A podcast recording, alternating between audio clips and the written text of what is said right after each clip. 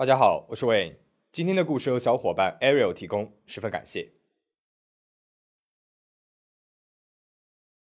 今天讲一起发生在一九七零年代的诱拐事件。和其他的诱拐案不同的是，今天故事里面的主人公被同一个人诱拐了两次。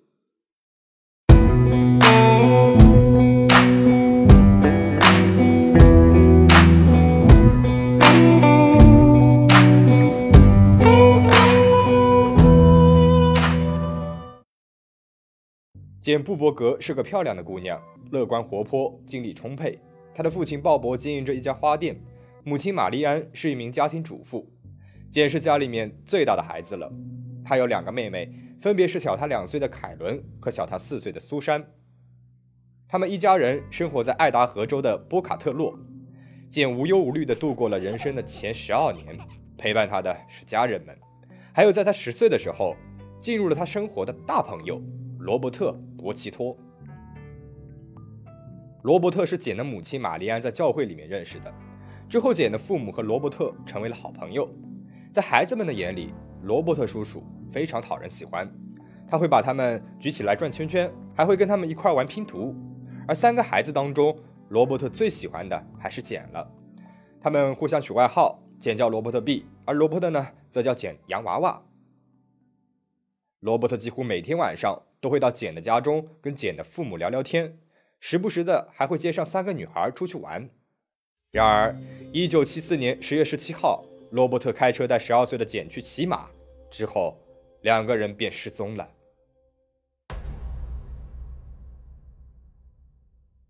简是在一片黑暗当中醒过来的，他只记得出发之前，罗伯特给了自己一颗抗过敏药，之后发生了什么事情，他就想不起来了。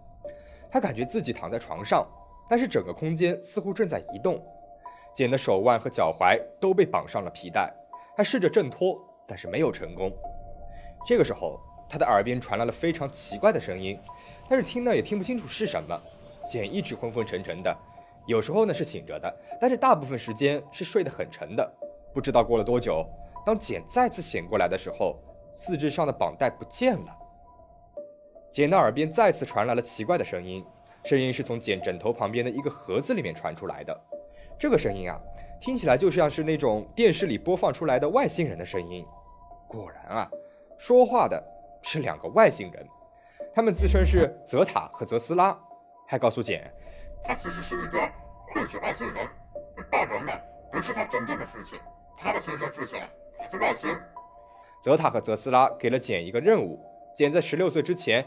必须去生下一个小孩去拯救外星。外星人还说，如果他完成不了这个任务的话，他们会抓走他的妹妹苏珊。那么，因为苏珊呢，她也有一半的外星血统。泽塔和泽斯拉告诉简，为了让他完成任务，他们还抓了一个地球人。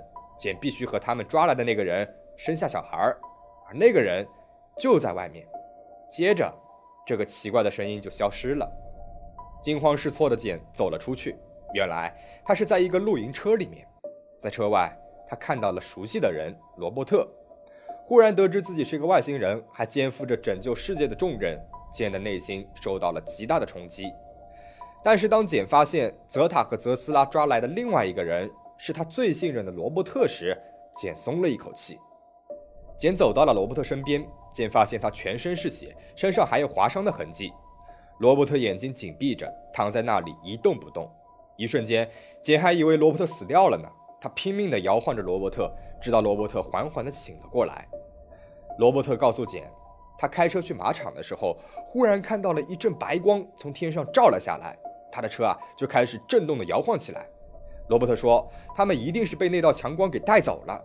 简告诉罗伯特，是外星人把他们抓来的。外星人还安排了一个任务，他们必须去生下一个小孩。这个时候的简。已经完全听信了所谓的外星人跟他说的话，坚信自己就是一个外星人，拯救外星、保护家人，他义不容辞。所以他很着急要完成外星人给他的这个任务，也就是和眼前的这个男人生下一个孩子。也许啊，我们大部分人会觉得不可思议，很明显嘛，这是罗伯特所设下的一个骗局啊。所谓的外星人，只不过是他弄的一段录音而已，目的就是引诱简和他发生关系。但是。考虑到那个时候呢，是一九七零年代，网络基本上是不存在的，人们的警觉性也没有现在高。而简还只是一个十二岁的孩子，他什么都不懂。对于外星人之类的事情呢，他也是处于深深的好奇之中。所以，听到有外星人给自己派了一个任务，而自己还是独特的外星人混血儿，简甚至还有一丝丝我不一样的自豪感，只想着尽快的完成任务。而且他还服了安眠药，精神上可能会有一些恍惚。这样一想的话，也可以理解了。罗伯特利用了孩子特有的单纯，来达到了自己丑恶的目的。之后的一段时间里面，简仍然是昏昏沉沉的。他醒着的时候，罗伯特从露营车的柜子里面拿出了一些关于性爱的书籍给简看，让他了解一些男女之事。不知道过了多久，简再次听到了外星人泽塔和泽斯拉的声音。你该去完成你的任务了。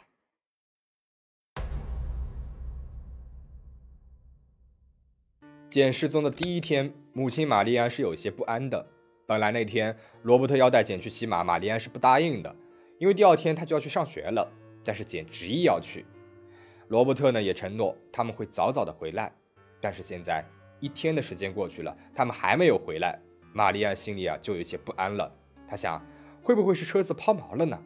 他完全没有对罗伯特产生任何的怀疑。当天晚上九点，罗伯特的妻子盖尔来到了玛丽安的家中。玛丽安提出要报警，盖尔阻止了他，说罗伯特随时可能会回来的。于是他们决定继续等，一直到简失踪的第五天，玛丽安和鲍勃才报了警。警察找到了罗伯特的福特汽车，汽车驾驶侧的玻璃被打碎了，车钥匙还留在车上，驾驶门内侧还有少量的血迹。似乎是有人敲碎了车窗，绑架了车里的人。但是警察调查之后发现，车窗是从内到外打破的，周围有露营车留下的轮胎印。通过询问罗伯特的妻子，警方得知罗伯特确实还有一辆露营车，而这辆露营车不见了。明显，罗伯特是故意制造出了他和简两人被绑架的假象，试图去迷惑警方。但是警方并没有上当，他们确定是罗伯特带走了简。直到这一刻，玛丽安和鲍勃仍然不愿意相信是罗伯特绑架了简。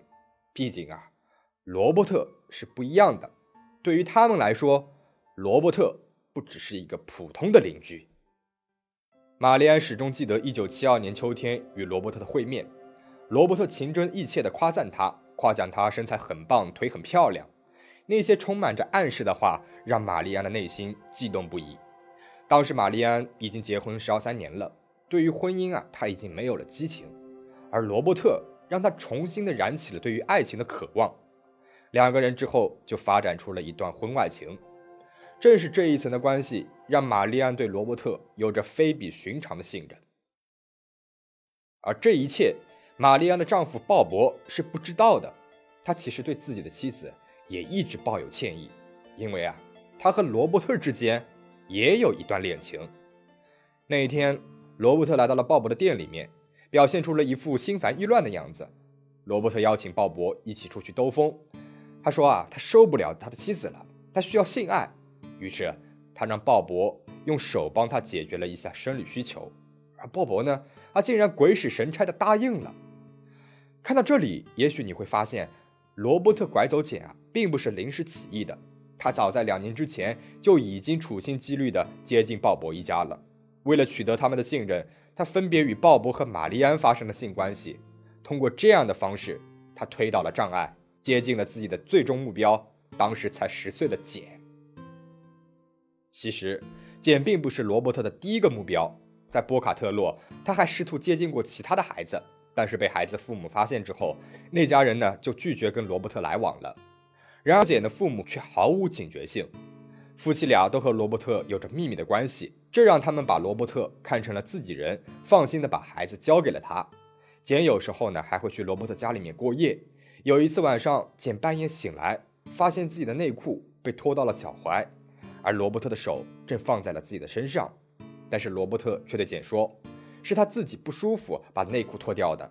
简还曾经在度假的时候被罗伯特带到了汽车旅馆。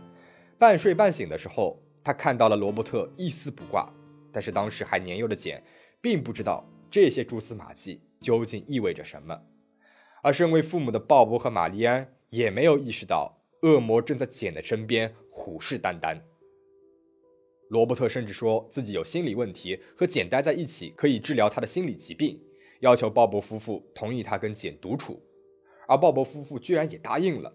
于是每周都有四个晚上，罗伯特会躺在沉睡的简身边，简总是睡得很沉，因为罗伯特呢会拿一些安眠药给简吃，骗他说啊这是维生素或者是抗过敏药，但是没有人知道那些夜晚究竟发生了什么。这种情况。一直持续了六个月，直到简被带走的那一天。玛丽安不知道，在她猜测罗伯特是不是发生了抛锚之类的小意外时，年幼无知的简正在一步一步地掉入罗伯特的外星人陷阱当中。当然，警方并不会像他们夫妻那样心存侥幸。警方对罗伯特发出了全国通缉，甚至对墨西哥和加拿大的边境检查站进行了排查。但是一个月的时间过去了，仍然一无所获。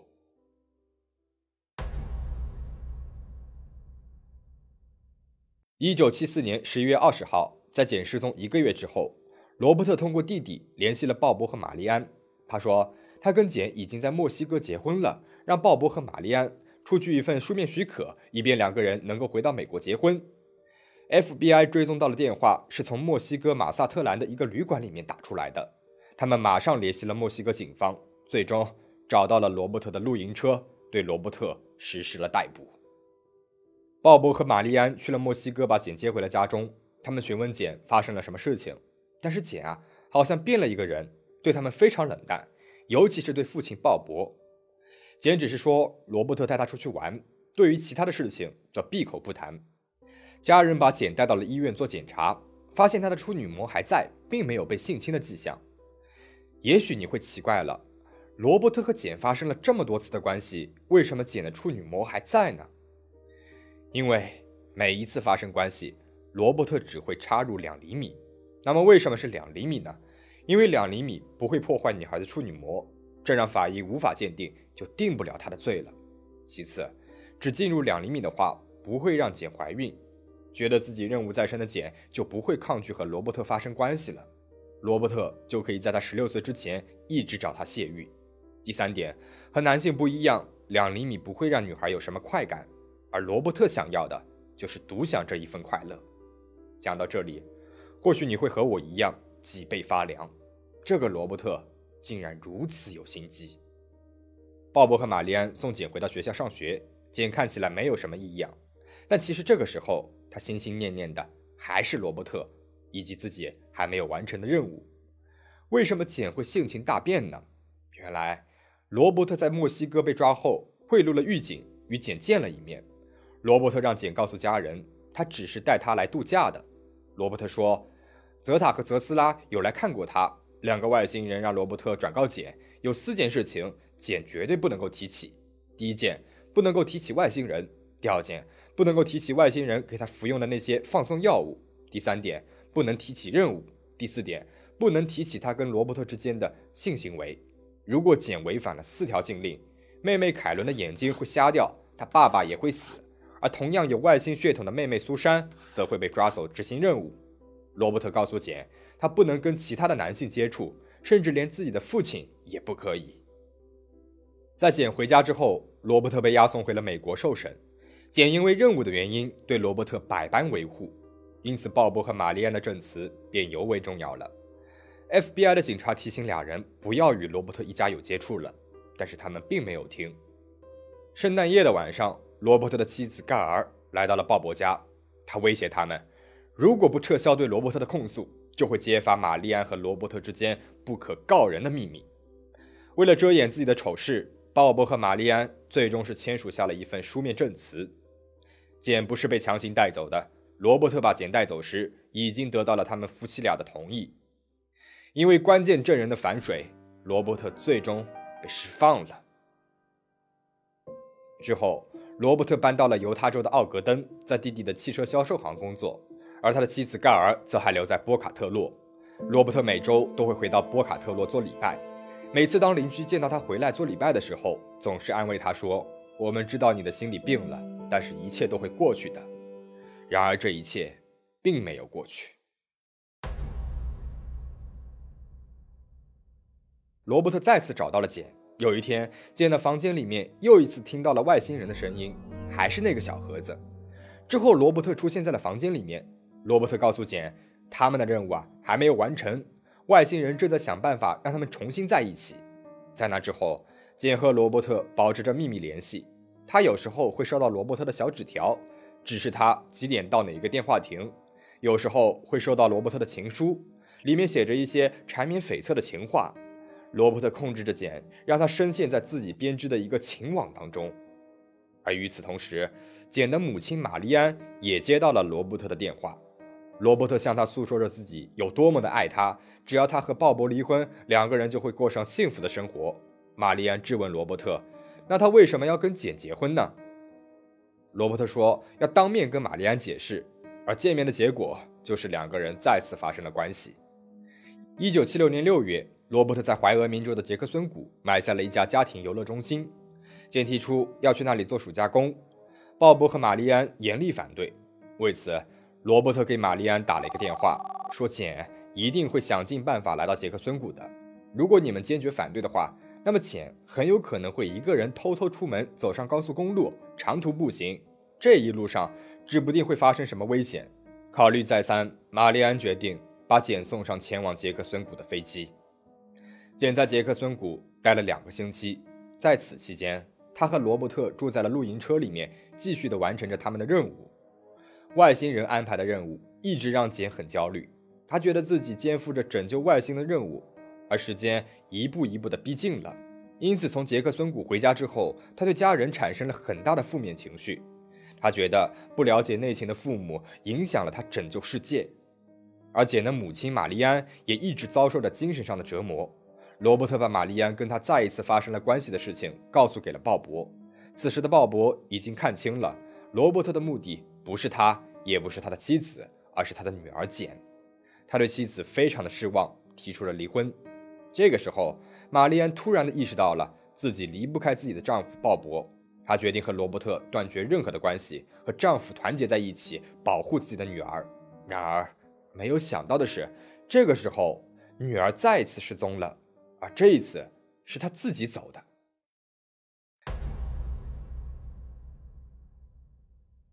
一九七六年八月十号的早上，鲍勃和玛丽安在简的房间里面看到了他留下的字条，说他一个人走了。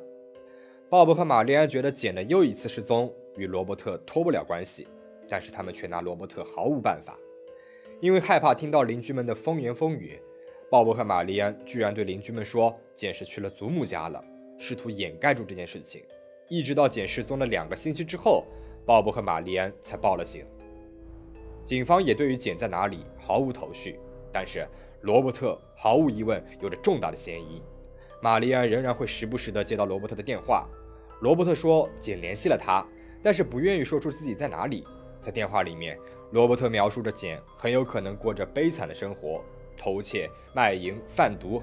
他通过这种方式。折磨着玛丽安，罗伯特似乎想让玛丽安意识到，与其放任简一个人在外面漂泊，还不如同意简跟他在一起呢。一九七六年十一月十一日，在简失踪的第一百零二天，警方终于追踪到了加州的一所天主教女子学校。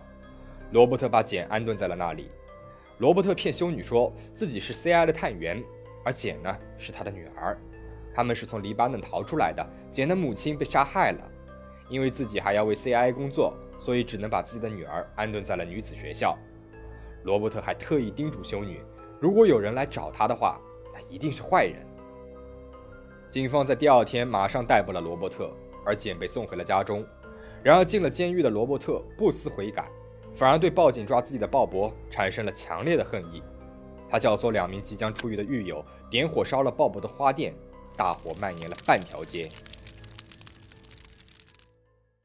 罗伯特实施了两次绑架，多次性侵女孩，教唆纵火，假冒 CIA 探员，犯下了种种令人发指的罪行。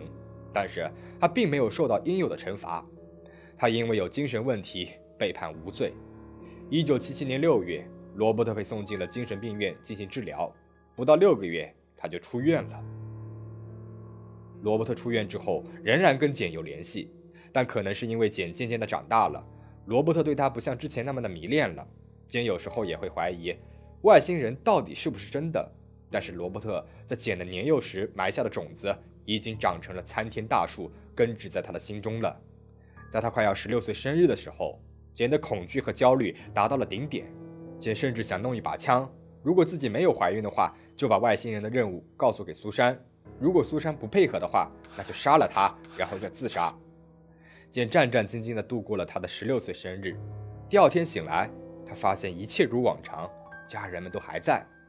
忽然之间，无数的念头、种种情绪涌上心头。那一刻，他几乎崩溃了。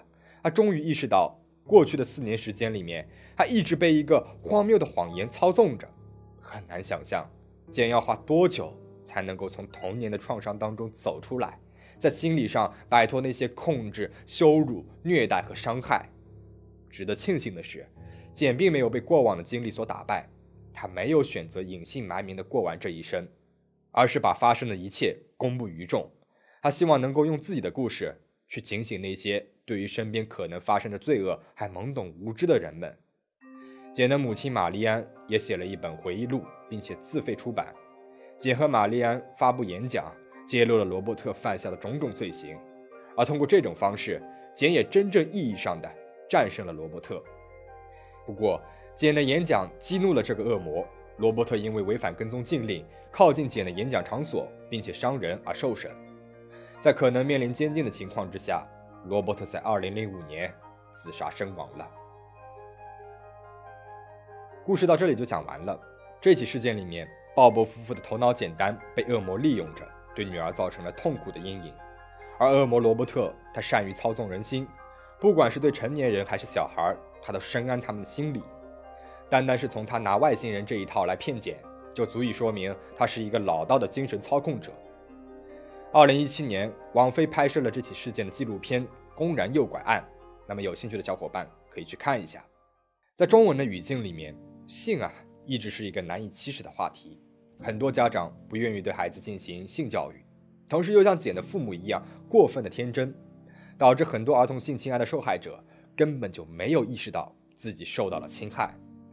而在儿童性侵案发生之后，很多家长会出于保护孩子的目的选择沉默，让犯罪者逃脱惩罚，很多罪恶悄悄地发生了，又悄悄地隐匿了。